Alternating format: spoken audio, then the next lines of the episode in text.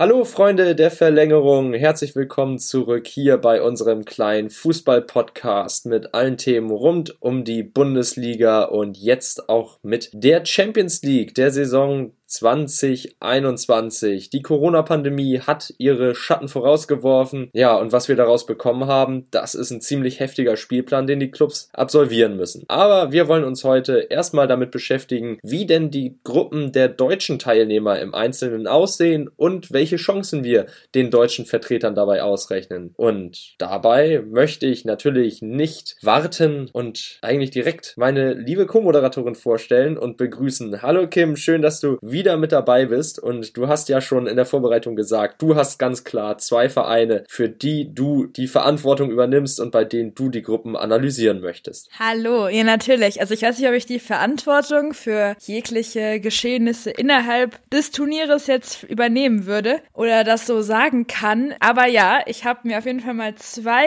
Vereine ganz besonders angeschaut. Zum einen den aktuellen Champions League Sieger, den FC Bayern München und ich habe mir die Frage gestellt, kann der FC Bayern München seinen Triple jetzt verteidigen? Das wird schwierig und auch wenn es ganz viele Bayern-Fans nicht hören möchten, sehe ich da ein bisschen, ja, mit ganz, ganz vielen Bauchschmerzen entgegen, weil wir sind ja immer noch in Zeiten von Corona. Und aufgrund genau dieser Ungewissheit durch Corona und die Frage, inwieweit die vier spätverpflichteten Neuzugänge Saar, Douglas Costa, Mark Rocker und Maxim Choupo-Moting den Kader in der Breite so ergänzen, dass sie bei Ausfällen die Lücke schließen könnten, finde ich das halt auch schwierig, weil wir haben zwar nur, in Anführungszeichen, beim FC Bayern, ich meine auch vier Abgänge zu verzeichnen, aber wir haben halt leider auch den Verlust von Routinier Thiago zu verzeichnen. Und das könnte besonders schmerzhaft und böse werden. Denn Fakt ist, den Titel haben die Münchner auch aufgrund ihrer starken Bank geholt. Und wie man das jetzt ausgleicht mit einer Mannschaft, die noch nicht ganz so eingespielt ist und auch nicht so viel Zeit hat, sich so krass einzuspielen, das wird schwierig werden. Und egal, was jetzt aber passiert und welchen Modus wir in der Champions League sehen werden, also ob man sich jetzt nach der Gruppenphase dazu entschließt, hey, wir machen jetzt mit Hin- und Rückspielen weiter oder oder wir spielen im K.O.-System. Das hat ja auch ganz viel mit der Corona-Lage zu tun. Also je nachdem, wie sich die Lage mit dem Coronavirus weiterentwickelt, könnte es passieren, dass wir entweder wieder so ein Turniersystem wie in Lissabon jetzt im August sehen werden oder dass wir halt die ganz normale Champions League haben werden. Also es wird sich dann halt zeigen. Aber Robert Lewandowski hat schon ganz klar erklärt, dass er Bock hat, dass sie hungrig sind und dass sie immer mehr Titel haben möchten. Also da die Lust zum Gewinnen, die Lust auf das Gewinnen hat in München auf jeden Fall noch nicht aufgehört. Und ich kann mir vorstellen, dass ich mal wieder überrascht werde und ich in einem Jahr hier wieder sitzen werde und mir nur denken werde, oh mein Gott, was ist da nur passiert. Aber ich kann mir halt auch vorstellen, dass dieses unfassbar gut harmonierende, wie wir das die ganze Zeit im August gesehen haben, dass wir das nicht noch einmal haben werden. Gerade aus den eben genannten Gründen. Aber wir werden sehen und ich bin auf jeden Fall mal gespannt, wie das erste Spiel gegen Atletico Madrid sein wird. Aber was denkst du denn, Christopher? Wir haben beim FC Bayern München, wie du gesagt hast, einen sehr, sehr kleinen Kader und natürlich tut so ein Verlust wie von Thiago dann weh, vor allem in der Breite des Kaders. Also klar, das ist jetzt in Anführungszeichen nur ein Spieler, der dann da weggegangen ist auf der Position. Wenn man überlegt, man hat noch einen Tolisso, ein Goretzka kann da spielen, Kimmich kann da spielen, ein Martinez spielt dann noch, aber trotzdem ist ein Spieler wie Thiago, die Diskussion war ja riesig, ist er ein Spieler von Weltklasseformat oder ist er ein sehr guter Spieler? Für mich ist er immer noch einer mit Weltklasseformat, der ist jetzt übergesattelt zum FC Liverpool. Das kann dann in solchen Spielen wie gegen Atletico Madrid, wo es ja dann wirklich darauf ankommt, Ballsicherheit zu haben oder auch gegen den FC Salzburg mit Ballsicherheit zu punkten, weil man einfach nicht in diese gefährlichen Gegenangriffe reinlaufen will, da ist so ein Spieler dann enorm wichtig. Und ich weiß nicht, ob der FC Bayern München jetzt im Moment einen Spieler hat, der Thiago 1 zu 1 ersetzen kann. Ja, das Mittelfeld mit Leon Goretzka und Joshua Kimmich, das hat in der letzten Saison hervorragend funktioniert, aber bei diesem kleinen Kader ist es natürlich auch wichtig, dass kein Spieler überspielt. Also Jan Rocker, der kann das auch übernehmen. Der wurde ja jetzt auch als Alternative noch geholt. Und vorne hat man schon gesehen, Chupomoting, der funktioniert. Der hat seine Tore jetzt schon gemacht in den Einsätzen und der hat Bock. Und der hat ja selbst gesagt, er möchte mehr sein als nur ein Lever-Backup. Und das traue ich ihm auch allemal zu. Ich meine, der Mann, der hat jetzt bei Paris ordentlich an Erfahrung sammeln können, ordentlich trainieren können mit richtig guten Spielern, mit richtig guten Kollegen.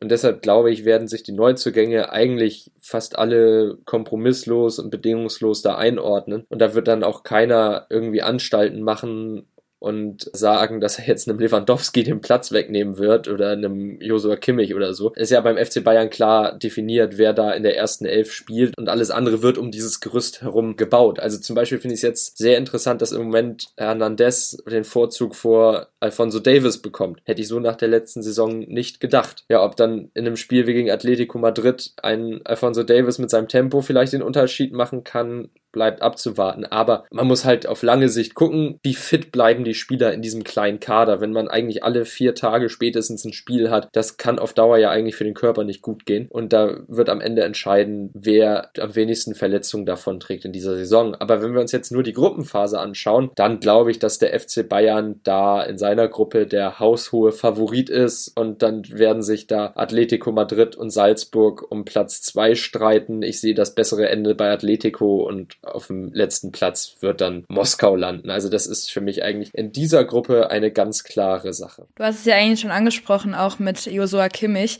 Da ist mir noch eingefallen, ich hatte bei der Recherche, habe ich auch so ein paar Sachen gesehen von ihm, dass er gesagt hat, das ist wie, als würden Brüder auf dem Platz stehen. Also wirklich auch genau das, was er auch im August schon gesagt hat, hat sich jetzt hier nochmal wiederholt. Hat er gemeint, es ist wie Familie. Also man kann sich aufeinander verlassen. Und das habe ich sogar bei der Pressekonferenz, wo Chupomoting und Vorgestellt worden sind. Das habe ich da sogar noch beobachten können. Und denn aus irgendeinem Grund, ich weiß nicht, ob ich dir das mal erzählt habe, Christopher, aber aus irgendeinem Grund hat der Übersetzer, der hat irgendwie nicht schalten können oder der ähm, oder das Mikrofon hat nicht funktioniert, irgendwas hat er gesponnen. Und das war eine Frage an Saar und Saar versteht ja noch kein Deutsch. Und dann hat Chupomoting ihm dann die Frage übersetzt. Das war richtig süß. Dann hat man direkt gemerkt, okay, die helfen einander aus und also es war eigentlich echt cool und ich fand das wirklich, hat für mich irgendwie so ein bisschen Eindruck gehabt, als würde man jetzt schon den Teamgedanken, obwohl man nicht mal, ich weiß nicht, nicht mal drei Wochen in einer Mannschaft spielt, dass man jetzt schon diesen Teamgedanken verinnerlicht hat und jetzt schon so ein bisschen, wie Josua Kimmich das eigentlich schon sich gewünscht hat, wie eine kleine Familie agiert. Und hoffentlich auch auf dem Platz. Kim, wollen wir unsere Tipps jetzt schon abgeben. Oh ja, das können wir machen. Wir, äh, beziehungsweise unseren Tipp. Wir haben uns ja mal wieder überlegt, komm, letzte Saison, das lief ja mit den Tipps so semi-berauschend, also probieren wir es gleich nochmal und in der Häufigkeit liegt ja die Chance. Ne? Je öfter man tippt, umso eher ist dann doch irgendwann mal was richtig. Ah ja, irgendwann muss es ja mal funktionieren. Es hat aber sogar,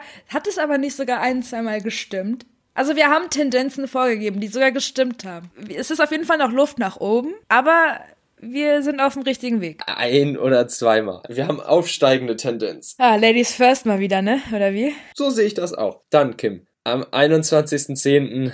in München, FC Bayern München gegen Atletico Madrid. Wie ist dein Tipp? Hm, ich würde jetzt einfach mal mit einem 3 zu 1 ausgehen, weil ich nicht glaube, dass sich Diego Simeone mit seiner Mannschaft einfach nur auf eine nette Reise in München einlässt. Ich glaube, die wollen auf jeden Fall schon irgendwie so ein bisschen gegenhalten. Ich glaube, das werden sie auch in der ersten halben Stunde oder in den ersten 20 Minuten, sowas. Und dann wird es relativ schnell aufgrund der Frustration, wenn es dann 1-1 steht, dass dann da ein Robert Lewandowski und Leon Goretzkas dieser Welt dann da komplett aufspielen werden und dann wird's richtig abgehen.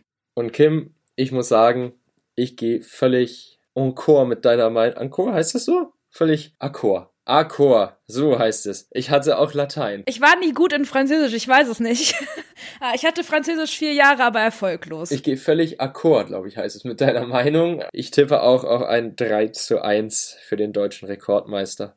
Einfach weil diese spielerische Anlage, die der FC Bayern jetzt unter Hansi Flick entwickelt hat, so brutal stark ist. Und weil ich nicht glaube, dass Atletico Madrid jetzt geschwächt von Abgängen wie Tepay da irgendwas dagegen halten kann. Ja. Aber ich glaube trotzdem, dass Diego Simeone mit einem Plan nach München kommt. Ja, der hat auch einen Plan der hat auch einen Plan. Also Diego Simeone, der ist ja niemand, der irgendwie jemals ohne Plan irgendwo hinreist. Und ich glaube, das wird auch ein schwieriges Spiel gegen Atletico Madrid, aber ich glaube, das wird so ähnlich wie gegen Olympique Lyon letztes Jahr oder in der letzten Saison im Halbfinale. Das wird unangenehm, aber der FC Bayern München wird sich dem stellen und das wird dann ein recht klarer, souveräner Sieg werden. Worauf freust du dich bei dem Spiel am meisten? Ich glaube, ich freue mich sogar am meisten darauf, wie dann da Diego Simeone komplett wie ein Geisteskranker an der Seitenlinie hoch und runter hüpft und da am Start ist. Ich glaube, das ist das, worauf ich mich am meisten freue, um ehrlich zu sein. Ich freue mich tatsächlich am meisten auf das Duell Robert Lewandowski gegen Jan Oblak. Also Jan Oblak, habe ich schon letztes Mal gesagt in den Champions League Sonderfolgen, ist für mich einer der drei besten Torhüter der Welt. Total unterbewertet, fliegt immer unterm Radar, einfach weil er bei Atletico Madrid spielt und nicht bei Barcelona, Chelsea, Liverpool,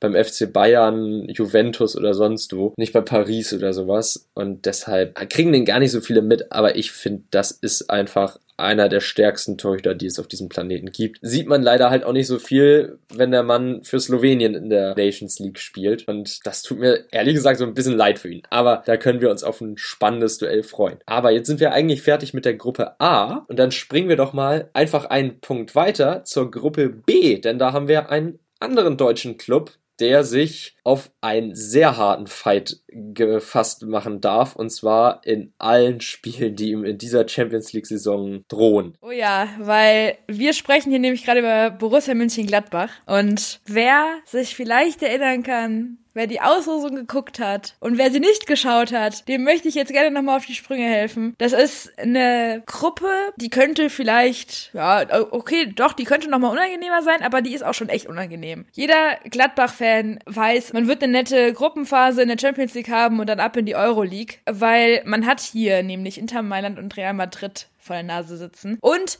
auch noch Donetsk. Und Donetsk ist vielleicht ein unangenehmer Gegner, aber ich glaube nicht so unangenehm wie Inter Mailand und Real Madrid. Aber Marco Rose hat ganz klare Ziele formuliert. Und wir haben ja schon mal drüber gesprochen, dass man in Gladbach den kompletten Stammkader behalten hat. Also das finde ich eigentlich so ganz interessant. Was Marco Rose da in Gladbach macht, ist schon ganz schön spannend. Also das finde ich ganz schön cool. Er hat nämlich den kompletten Kader, so wie er letzte Saison funktioniert hat, den Stammkader, hat er behalten und nochmal aufgefüllt mit einer Leihgabe, glaube ich, von RB Leipzig, Hannes Wolf. Da hat jetzt Marco Rose nochmal ein paar Ziele formuliert, die auch gar nicht mal so naja, unambitioniert würde ich das nennen, sind, denn er hat gemeint, wir wollen Schritte nach vorne machen. Dortmund ist einer der Gegner, mit denen wir uns unbedingt messen wollen. Und wir spielen ja demnächst auch in der Chip. Das heißt, er möchte auf jeden Fall mehr und jetzt der vierte Platz in der Bundesliga in der letzten Saison war ja ganz nett, aber jetzt will man auf jeden Fall in der Champions League mit angreifen. Und du hast es ja schon gerade bei Jan Oblak angesprochen. Man hat in Gladbach einen Torwart mit dem Sommer, der für die Schweiz spielt und in der Nations League auch gespielt hat und auch gegen Manuel Neuer. Und er hat wirklich, also ich war wirklich überrascht, als ich das Spiel geguckt habe. Der Kerl war echt gut. Also es war wirklich überraschend. Es hat mich jetzt schon überrascht, muss ich sagen, dass er wirklich fast alles gehalten hat. Der war wirklich stark. Der konnte sich auf jeden Fall sehen lassen. Und der brauchte sich auch nicht zu verstecken. Er hat auf jeden Fall ganz oben mitgespielt, neben einem Manuel Neuer. Und das fand ich echt beachtlich, weil das ist auch so einer, den man auch irgendwie nicht ganz so auf dem Schirm hat. Deswegen freue ich mich auf jeden Fall auch auf ihn. Aber er hat auch, also hier Gladbach hat es nicht leicht, denn Gladbach spielt am Mittwoch, den 21.10. gegen Inter Mailand in Mailand. Ich weiß nicht, was ist deine Meinung dazu? Was ist deine Meinung zu dem, zu dem, äh, dass man in Mailand jetzt mal spielen muss, auch sogar gewinnen müsste eigentlich, dass es da weitergeht? Und denkst du, man hat da eine Chance? Also erstmal, um nochmal zu Jan Sommer was zu sagen, klar, hast du absolut recht. Ich finde, auch bei Jan Sommer hast du auch recht. Wie Jan Oblak finde ich einer, der voll unterm Radar fliegt. Ich halte Jan Sommer auch für einen der, lass es, lass mich sagen, vier besten Torhüter der Bundesliga. Wenn nicht sogar auf Platz drei irgendwie. Hinter Manuel Neuer und vielleicht noch einem Kuhn Castells oder so. Und um auf das andere zurückzukommen, ja, allein vom Namen her finde ich ja, Inter Mailand gegen Borussia Mönchengladbach, das klingt nach Tradition, das klingt richtig gut, das klingt irgendwie nach 70er, 80er Jahre Fußball, erfolgreichste Zeit der Gladbacher und mit Günter Netzer. Und es ist einfach wunderschön, aber ja, wenn ich mir die Gruppe so anschaue, Du meinst, Gladbach wird maximal Dritter und wir erleben dann trotzdem noch einen Europalauf der Borussia. Ich muss leider sagen, ich glaube, tschüss Gladbach, war nett mit dir, aber es reicht gerade mal zu Platz 4, weil ich glaube, dass Shakhtar Donetsk so abgeklärt ist international. Die haben, also mittlerweile, die haben ja in den letzten Jahren wirklich einiges an internationaler Erfahrung sammeln können, sind ja aus der Ukraine eigentlich stetig dabei. Da gibt's ja eigentlich keinen anderen Verein in der Ukraine außer Kiew und deshalb glaube ich einfach, dass diese international unerfahrene Borussia in dieser Gruppe keinen Stich sehen wird. Wenn Marco Rose jetzt diese Ziele ausspricht, das habe ich ja schon gesagt, klar, der spielt Champions League und da wird keiner sagen, nee, wir haben ja gar keine Chance und das ist eigentlich alles nur eine Spaßveranstaltung. Dafür geht's da um zu viel. Natürlich wurde das bestimmt auch mit einem kleinen Augenzwinkern gesagt, aber ich glaube auch Marco Rose weiß ganz genau, was für, also was für eine Gruppe er da vor sich hat. Ich wünsche es den Gladbachern auf jeden Fall, wenn man da Erfolg haben kann, vor allem irgendwie gegen Inter, gegen Real. Das wäre wow, das wäre wirklich beeindruckend und wer weiß, wenn man die ersten drei Spiele gut übersteht, irgendwie ein Unentschieden gegen Real, ein Sieg gegen Donetsk und vielleicht noch ein Unentschieden oder sogar ein 1-0 oder 2-1-Sieg oder so gegen Inter Mailand, wer weiß, dann ist einiges möglich. Also ich finde auf die ersten drei Spiele, da wird es drauf ankommen, da entscheidet sich die Richtung, in die die Borussia geht. Die Arbeit, die Marco Rose da leistet, wirklich unbeschreiblich gut, unbeschreiblich stark. Du hast es schon gesagt, eigentlich der gesamte Stammkader wurde zusammengehalten. Mit Hannes Wolf hat man sich nochmal verstärkt in der Tiefe des Kaders. Man kennt sich sich, also Marco Rose und Hannes Wolf kennen sich aus Salzburger Zeiten, man weiß, was man aneinander hat. Und ich glaube, an einem guten Tag, da kann Gladbach, Inter, zumindest Inter, wirklich gefährlich werden. Real ist für mich so eine kleine Wundertüte, muss ich zugeben, weil, man, weil ich da noch nicht so ganz weiß, was ich davon halten soll, weil ja da diesen Sommer keine Transfers getätigt wurden. Aber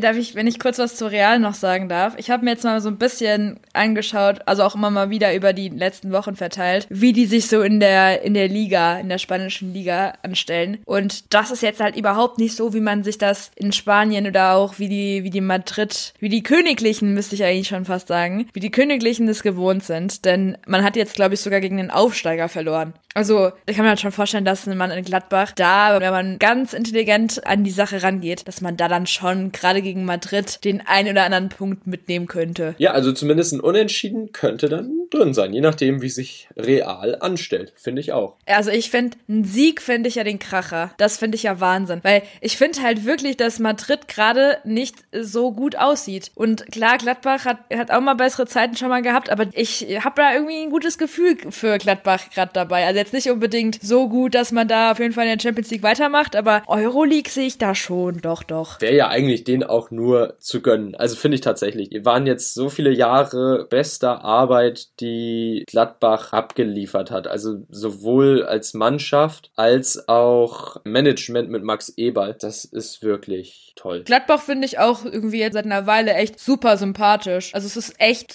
was die da, was die da gerade machen in Borussia München Gladbach, da die die Kollegen finde ich super, finde ich Hammer. Und kleiner Fun Fact: In Liverpool an der Enfield Road, da läuft ja manchmal in der Halbzeit die Vereinshymne von Borussia Mönchengladbach, die Elf vom Niederrhein. Das stammt nämlich aus den, ich glaube, 70er Jahren, als man irgendwie vier oder fünf Spiele gegeneinander hatte im Finale. Liverpool hat die allesamt gewonnen und dann hatte man noch ein sechstes, glaube ich, irgendwie so ein Freundschaftsspiel ausgetragen, das irgendwie als Cup definiert, als tituliert, so als kleinen Freundschaftspokal. Den haben dann die Gladbacher mal geholt und dann hat Liverpool tatsächlich so einen kleinen Pokal gespendet und seitdem besteht da eine richtig dicke Fanfreundschaft zwischen den beiden Vereinen. Ja. Das ist richtig niedlich. Das ist aber süß. Ja, siehst du, vielleicht ist das ja ein gutes Oben. Das hoffen wir doch. Aber ich würde mal sagen, wenn wir jetzt schon darüber darüber reden, dass vielleicht Gladbach mal gegen Liverpool spielt, dann geben wir doch mal unseren Tipp ab für dieses Spiel. Inter Mailand gegen Borussia Mönchengladbach in Italien, im San Siro. Möchtest du zuerst oder habe ich den Vortritt? Ach, machen wir. Wir wechseln uns mal ab. Wir wechseln uns mal ab. Okay. Ich glaube, dieses Spiel wird schon so ein leichter Gradmesser sein, weil man da misst, okay, wie hoch kann es denn gehen? für die Borussia. Und im Moment in der Liga Inter Mailand in den letzten Jahren bockstark und jetzt hat man gerade das Mailand Derby verloren gegen den AC. Ibrahimovic mit einer klasse Leistung, aber trotzdem hat man verloren. Also man wird wütend sein bei Inter, aber ich glaube tatsächlich, das ist auch die Chance für Gladbach und deshalb tippe ich auf ein 2 zu 2. Ja, gehe ich komplett mit, was du sagst. Ich weiß, dass eine gute Freundin von mir das hören wird, die ist Gladbach-Fan. Und aus Liebe zu der Freundin von mir müsste ich jetzt eigentlich sagen Sieg für Gladbach. Aber ah, ich bin echt am Hadern gerade, ne? Ich bin echt am überlegen, was ich sage. Echt. Ach komm, ich glaube, ich. Ja, ja komm, 2-2 passt. Ich gehe damit. Ich hätte fast gesagt 3-2 für Gladbach. Also 2-3 dann, so rum. Aber das kann ich mir dann doch noch nicht vorstellen. Also ich glaube, das wird auf jeden Fall ein Spiel brauchen, bis dann Gladbach komplett drin ist. Aber vielleicht werde ich auch wieder überrascht und Gladbach räumt das Feld von hinten auf und hier geht dann komplett die Luzi ab und dann voll die Party und nimmt hier alles mit. Ich würde es mir wünschen, aber ja, ich glaube, ich mache auch ein 2-2. Ja, also ein 3-2, also ein 2-3 wäre, glaube ich, schon sehr, sehr hoch gegriffen. Ich weiß nicht. Ich glaube, da ist Inter dann immer noch zu stabil und zu kompakt. Ja, denke ich nämlich auch, um ehrlich zu sein. Ja, da ist dann einfach die Erfahrung zu groß und die Qualität auf Seiten von Inter Mailand. Aber lassen wir uns überraschen, vielleicht springt dabei ja auch wirklich was Zählbares raus. Und wir haben ja jetzt auch noch zwei weitere deutsche Mannschaften im Turnier. Ich würde sagen, wir sprechen dann einfach mal, hm, welche Gruppe suche ich mir denn dafür jetzt aus? Ich suche jetzt mal eine Gruppe aus. Ich möchte über die Gruppe F sprechen, über Borussia Dortmund. Christopher, kannst du dazu was erzählen? Das ist ja mal eine Überraschung. Das ist ja eine Überraschung. Also, dass du jetzt in der Reihenfolge, der Reihenfolge nachgehst, hätte ich ja gar nicht mit gerechnet. Die Gruppe F mit Borussia Dortmund, die zweite Borussia aus Deutschland, die in der Champions League vertreten ist, nach der letzten Saison, die ja mit einem, ja gut, Jahrhundertspiel will ich es jetzt nicht titulieren gegen Paris Saint-Germain und dann der Niederlage im Rückspiel vorbeiging. Da war man sich in Dortmund einig, diese Saison soll es weitergehen als letztes Jahr. Also man hat letztes Jahr schon ein klasse Spiel gegen Paris abgeliefert. Da habe ich mich auch direkt bei Freunden erkundigt. Da hat der Ruhrpott gebebt. Und ich glaube, dieses Jahr kann man ähnliches erwarten von der Borussia. Also es wird viel davon gesprochen, die jungen Wilden in Dortmund, die laufen und spielen gerade alles in Grund und Boden. Ein Giovanni Reina ist in absoluter Topform in dieser Saison bisher, hat einen super großen Anteil an fast allen Toren, die Borussia bisher geschossen hat. Ein Erik Haaland, ja gut, muss man nicht drüber reden. Das Sturmwunderkind seit letztem Jahr, als er von Salzburg dann nach Dortmund wechselte. Und wen man sonst noch hat, Marco Reus ist jetzt endlich wieder fit, spielt, bringt seine Leistung auf den Platz. Ein Emre Can, der als Anführer vorweggeht, das hat Dortmund gefehlt in den letzten Jahren. Ein Typ, der dann halt einfach auch mal dazwischen haut, der unangenehm für den Gegner ist, dass man sich bei Dortmund nicht immer nur auf die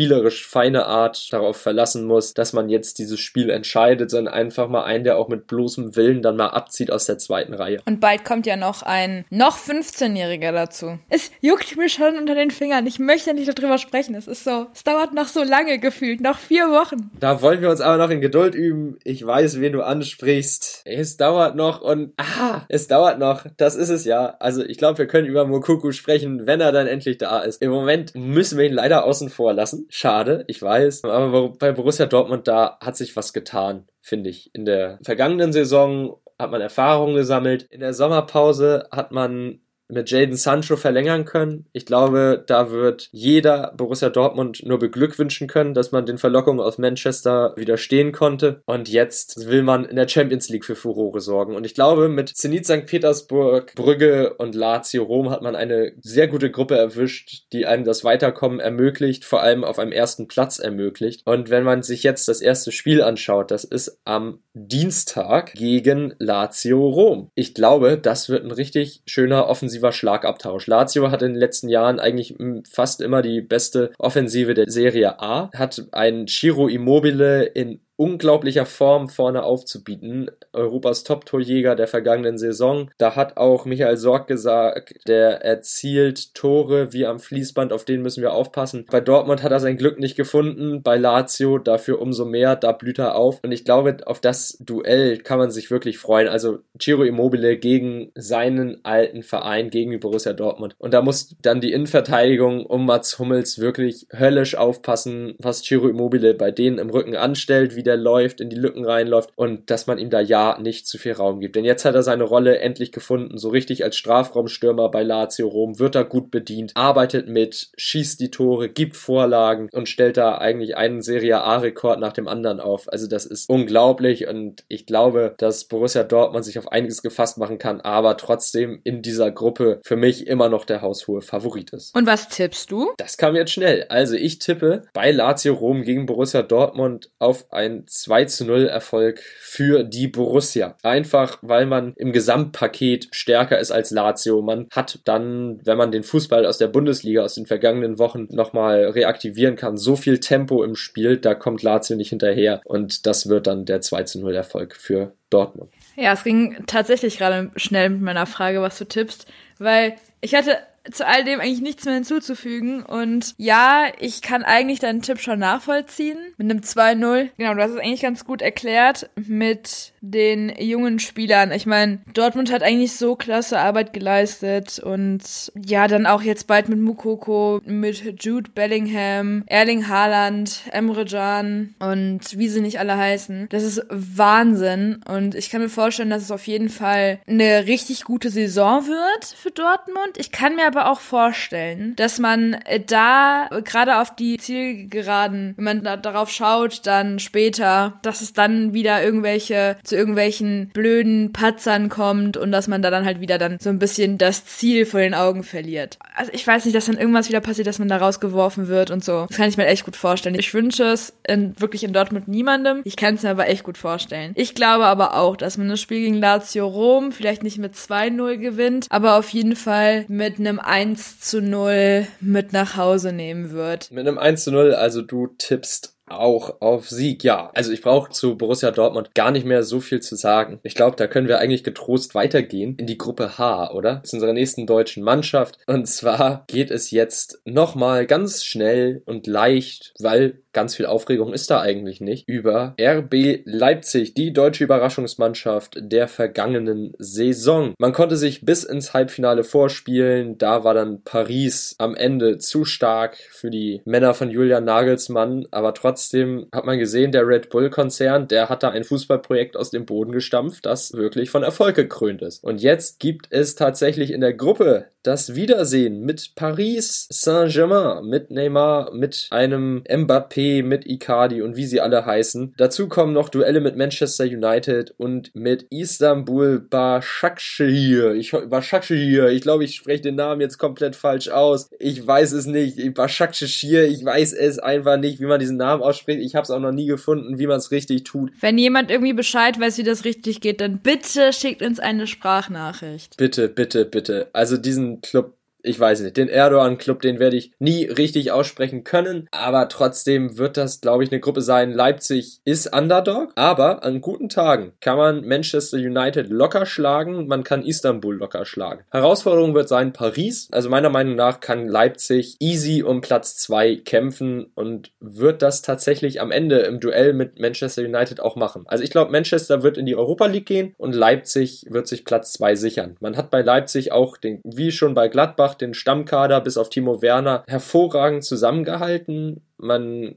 hat eloquaten Ersatz gefunden, beziehungsweise man hat das Spielsystem so umgestellt, dass es funktioniert. Und im Moment ist man in der Bundesliga Tabellenführer und es sieht ja wirklich, wirklich richtig gut aus. Im Moment, was Leipzig da an Fußball zu bieten hat. Angelino, Dani Olmo in Topform, hinten Upamecano, der wird da weiterhin abräumen und da kann man eigentlich gar nicht meckern. Yusuf Paulsen, der plötzlich auch wieder Tore schießt. Also das ist wirklich klasse, was Julian Nagelsmann da aus dem Abgang von Timo Werner gemacht hat.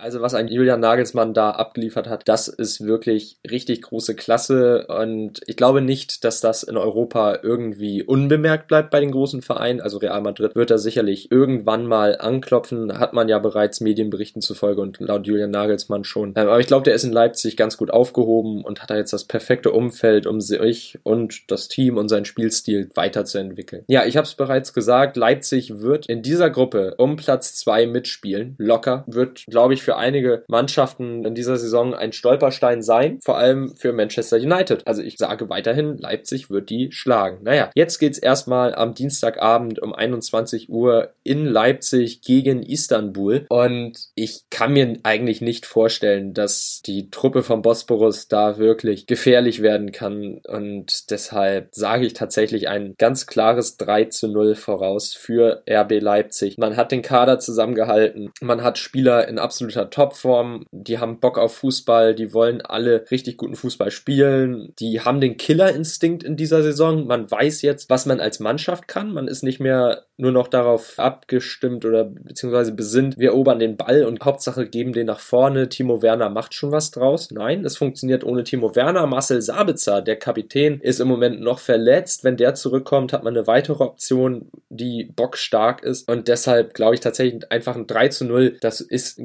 gerechtfertigt. Das wird dann wahrscheinlich der Leistung entsprechen und da kann Julian Nagelsmann dann einen gelungenen Auftakt feiern in seine nächste Champions League Saison. Das klingt auf jeden Fall alles sehr, sehr interessant. Aber jetzt erstmal zu meinem Tipp. Das ist ziemlich schwierig und eigentlich sollte mir die Wahl meines Endergebnisses dieses Spiels gar nicht mehr so schwer fallen. Aber gerade aus den genannten Gründen, ich meine, Leipzig funktioniert auch ohne Timo Werner ganz gut. Aber man weiß ja nicht, wie das Ganze so in so englischen Wochen läuft. Das werden wir dann jetzt und auch in den nächsten Wochen sehen. Ich denke aber, weil man mit Istanbul nicht so einen unfassbar starken Gegner vor die Nase gesetzt bekommen hat, würde ich einfach mal behaupten, dass RB auf jeden Fall mit seiner zweiten Champions League Saison als Favorit auf den Platz geht. Ob er dann auch als Sieger vom Platz geht, bleibt abzusehen. Ich denke aber, dass wir ja ein Spiel sehen werden,